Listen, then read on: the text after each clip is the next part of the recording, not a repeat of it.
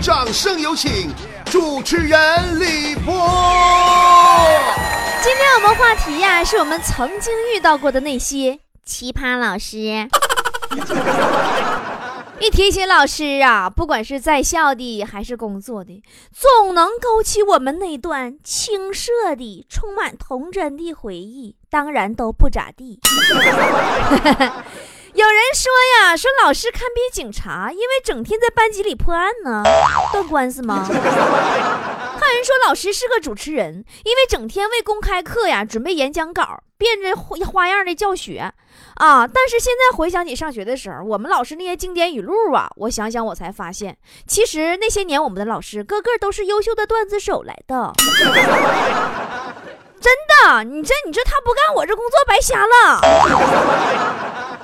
我不得不提起我们当年的班主任，我们当年的班主任，我觉得没有他就没有我今天。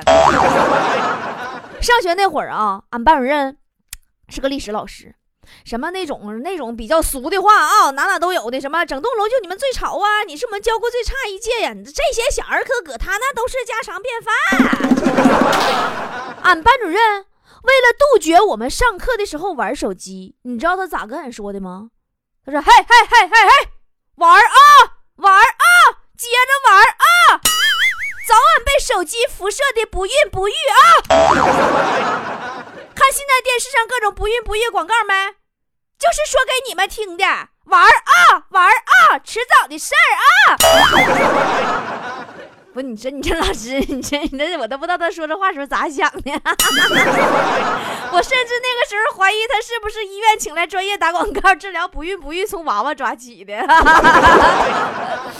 还有一次啊，上晚自习，咱班一个美女同学穿个老大领口那个 T 恤衫了，大领子，肩膀头子都要露出来了，趴桌上写字儿。只见咱班主任。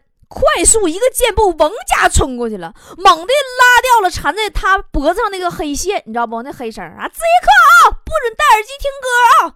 当时给女生拽急眼了，说：“老师你别闹，那是我胸罩带儿。”你想想，班主任也是没谁，你说你啥眼神啊？为了杜绝我们早恋呢，他曾经说过：“他说啊，我跟你们说啊，你们这帮学生不长心啊，你操！” 就我带过那学生啊，当年那就早恋的成功的就只有一对儿。现在两口子在村口那个砖窑里边搬砖呢。上次路过他家，他那他那孩子吃饭都成问题了，饿那孩子爪爪叫啊，哭啊，老师还搭给他们五百块钱呢。别说啊，这招真管用。自从我们老师说了这段话以后，俺班那几对没事缠缠绵绵的，就都去找老师借钱去了。还有俺们那个化学老师也特别奇葩。有一次啊，上化学实验课，俺班这帮同学各种吵着把火说话。咱说小时候都不懂事儿，可以理解，对不对？整个教室嗡嗡的，跟苍蝇炸营了似的。哎呀妈呀，老师咋说也没人听。后来呀，给化学老师就给逼急眼了。高举起那个做实验用的化学瓶子，大喊一声：“别说话了啊！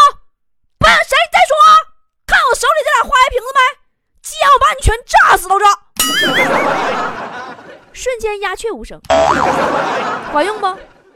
俺们化学老师当年，我跟你说，那也是有故事的人。本来呀，他是想教物理的。但是他为啥没教呢？他就琢磨来琢磨去，他总觉着物理办公室的对面是厕所，特别臭，搁物理办公室待他闹心，他不想待，他就改教化学了。然后当他走进化学办公室的时候，他才恍然大悟啊，原来物理办公室的味儿是从化学办公室传过来的，根本就不是厕所味儿。说到老师啊，每个人都有自己独特的经历，都有一段抹不掉的美好的回忆，对不对？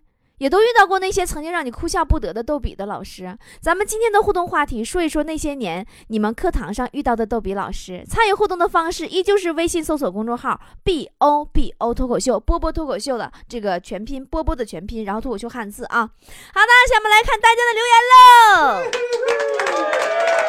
鬼脸说：“俺们英语老师啊。”经常用家乡话讲课，普通话骂我们。你说俺们学生悲催不？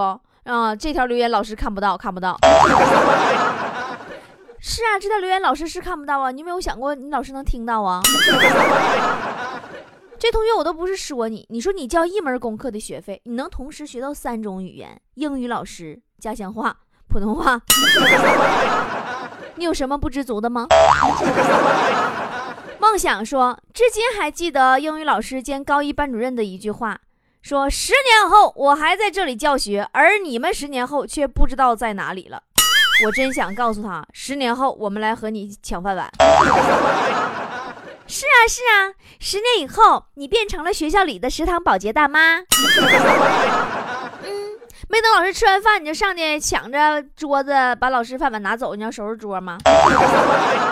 薛乐南说，小学四年级的时候，语文老师给我们读课文，读着读着他睡着了，那他给俺们笑的还不敢出声。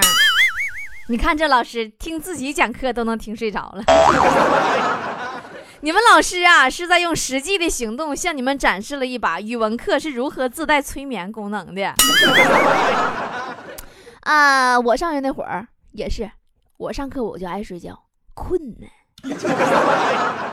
嗯，有一次我一觉睡醒，我发现身边的老师同学都变了，当时把我吓屁了。我说我是不是穿越了？后来完了。讲台上的老师跟我说：“是这位同学，你睡醒了就回自己教室吧，以后睡觉别梦游了，挺吓人的。”可堪醉卧扬尘说：“还记得那一年的呃至理名言，老师的呃说大家保持喧闹，不要安静。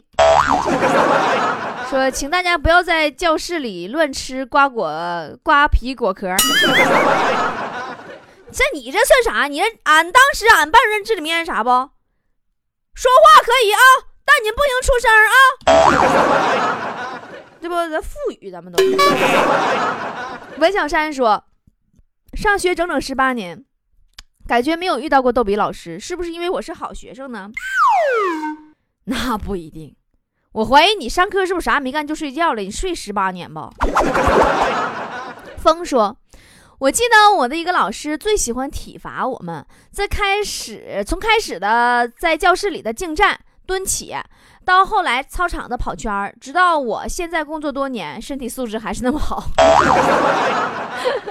其实我也发现啊，每一个老师都是一个合格的健身教练，还是私教。不仅能练就你的忍耐力，最重要的是很好的锻炼我们的身体和心理的抗击打能力呀。佳佳说：“我中学有个教我们英语的女老师，说话的语调忽高忽低，声音忽大忽小，大的时候震耳朵，小的时候听着费劲，胆小能吓个半死。那是啥？就是今天我们来说一说这个“锄禾日当午，汗滴禾下土，疑是烟何本？”这么唠嗑，他不累听吗？那你们英语老师是不是出场的时候喇叭没装好啊？改装的吧？要不跟校长商量一下，你返场大修吧。完修的时候你再加点钱啥的，你给加个静音功能。陈云说。上小学的时候，边吃橘子边写作业，把作业上弄得到处都是橘子味儿。结果老师批改我作业的时候说：“说你这橘子搁哪买的？闻着味儿太苦了。下次啊，去街东头第一家买，那儿好吃。”结果我才知道那家卖橘子的是他开的。你看你这职业操守嘛，批个作业都不忘了给自己店做个广告啥的。你们老师啊，堪称微商界的楷模呀。我们只有膜拜，不能再说别的了。秋过说，中学化学老师讲课。本来觉得他是口才不咋地，后来发现不是，他是脑瓜子不咋地，经常讲着讲着自己就挂黑板上了，不会做了，写一黑板不会做了，还得我们帮着解决问题，他才有台阶下。深度怀疑这个智商怎么当老师的？那你你应该你你应该跟老师要点学费、补课费啥的，对不对？你这课上到谁教谁呀？是不是？磊的说，我刚上初中的时候。我的数学老师有一次穿低胸装，可当时我是坐在第一排，导致那一堂课根本不敢看黑板。波姐，你说我是不是傻？是。你一节课都没看黑板，你是不是一直盯着老师胸口看了？这不就是你的不对了吗？一个什么都没有的穷小子说，初中时候班里一个学渣。喜欢我。然后一天下课，他把一封情书塞到我手里，扭头就跑了。当时我很害怕，然后不知如何是好，一狠心便把这封情书交给了班主任。班主任打开情书都乐了，说：“这小子，我教他两年语文，第一次看见他写文章没跑题儿。”你是这么回事啊？跑不跑题儿？文章咱先都搁那儿。这小子。这小子给你情书，你叫一个什么都没有的穷小子。你们这两个小子，你们俩干哈？暖阳说：“老师喝多了，拿着板砖上课当黑板擦，还啪啪啪拍讲桌，吓得俺们一节课谁也不敢说话，生怕挨削。拿着板砖当黑板擦不可怕，万一你们老师拿着板砖当粉笔头？”那就吓人了，看谁不爽砸谁一下，你就惨了，上个课都容易有生命危险呢。王菲说：“俺们初中老师说，现在想谈恋爱也没问题，就是得找个有担当的，你不能随便划了个学渣，完了自己还像个宝似的搂怀里头。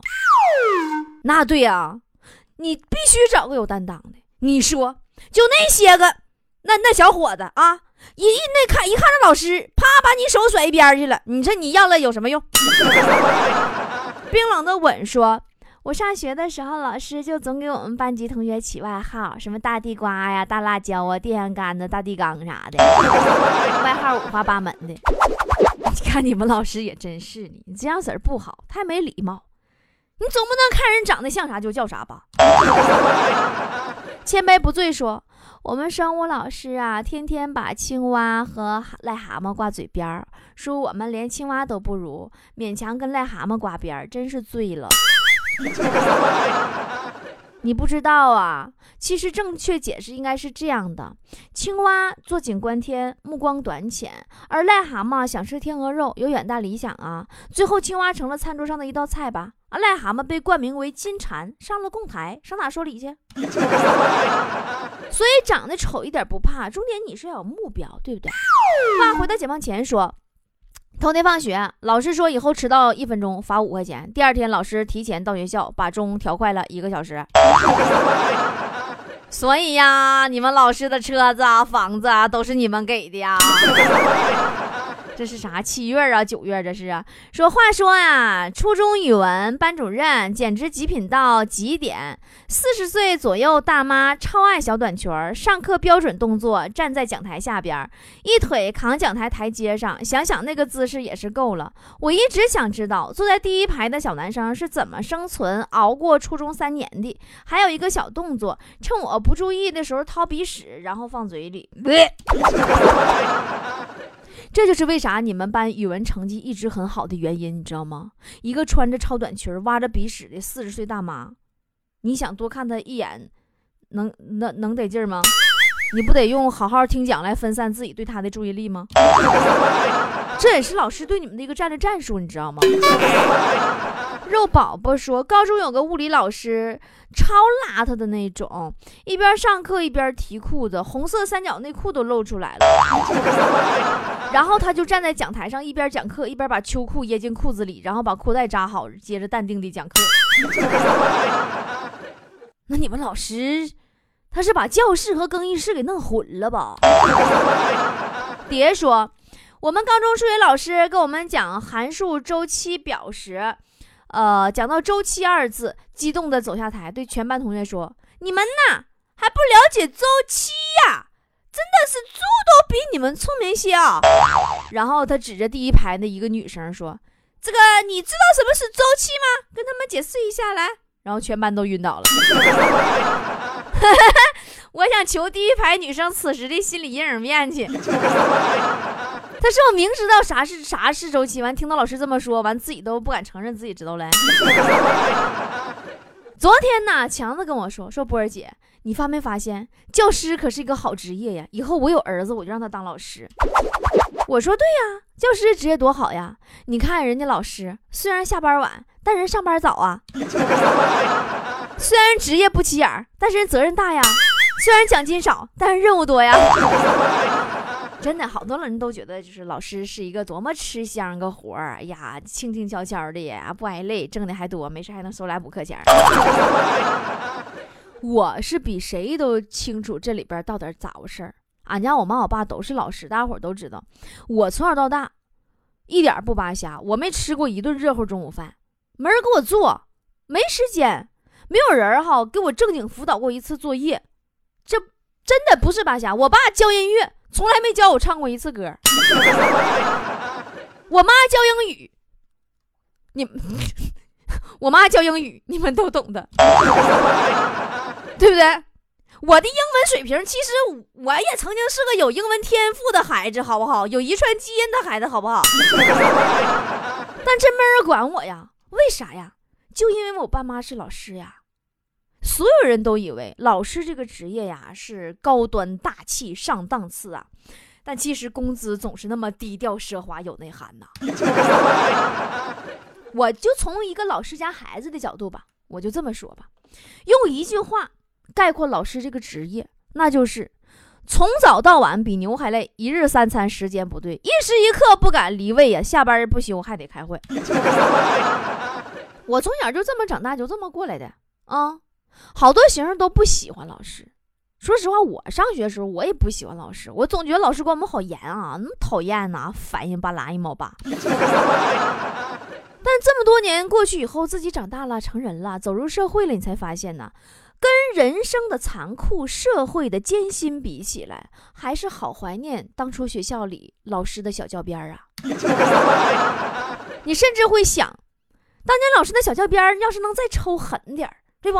管我管再严点使劲啪啪我一顿，我你说那我混迹于这个残酷的社会，我是不是就不用这么苦了？我不用搬砖了？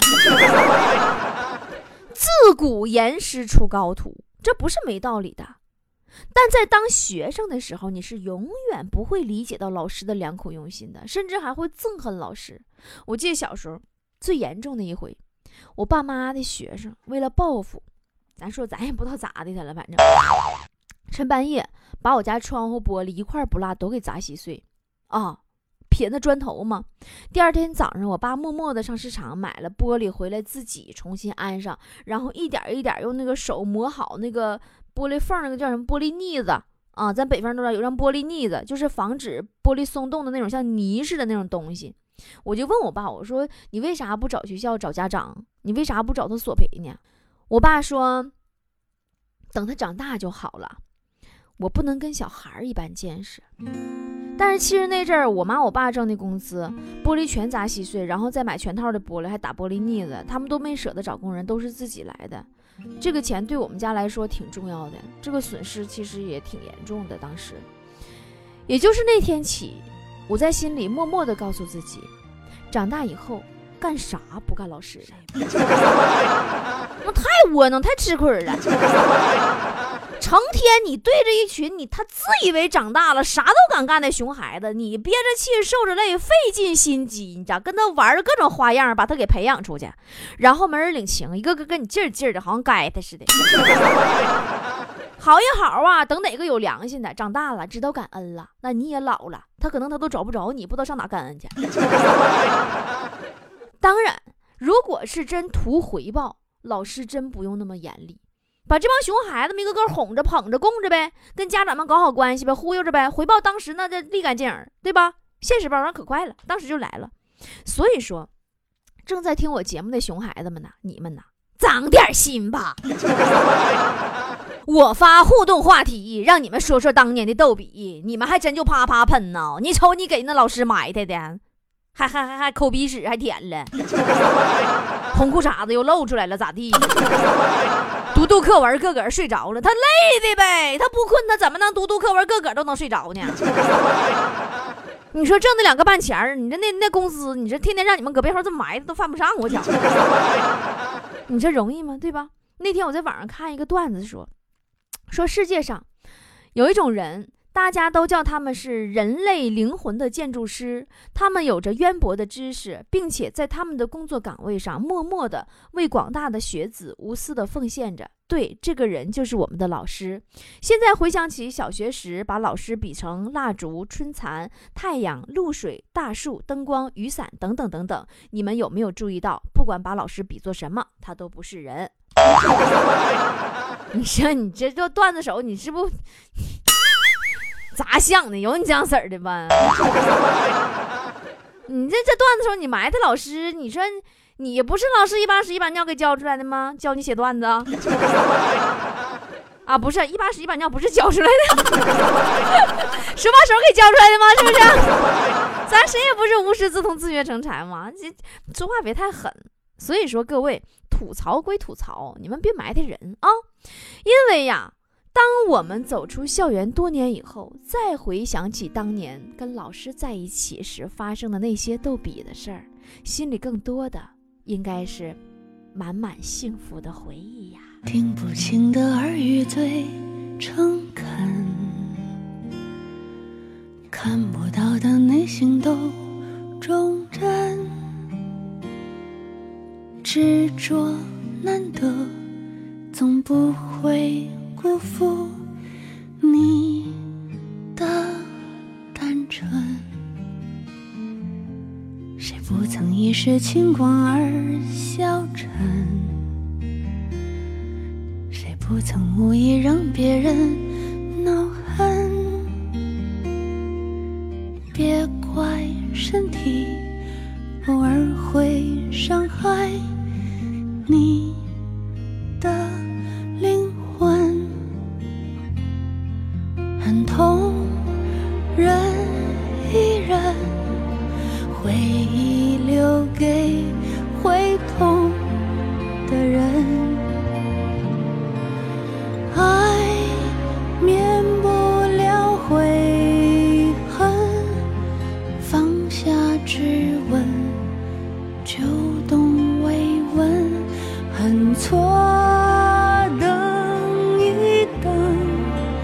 恋人也曾是对。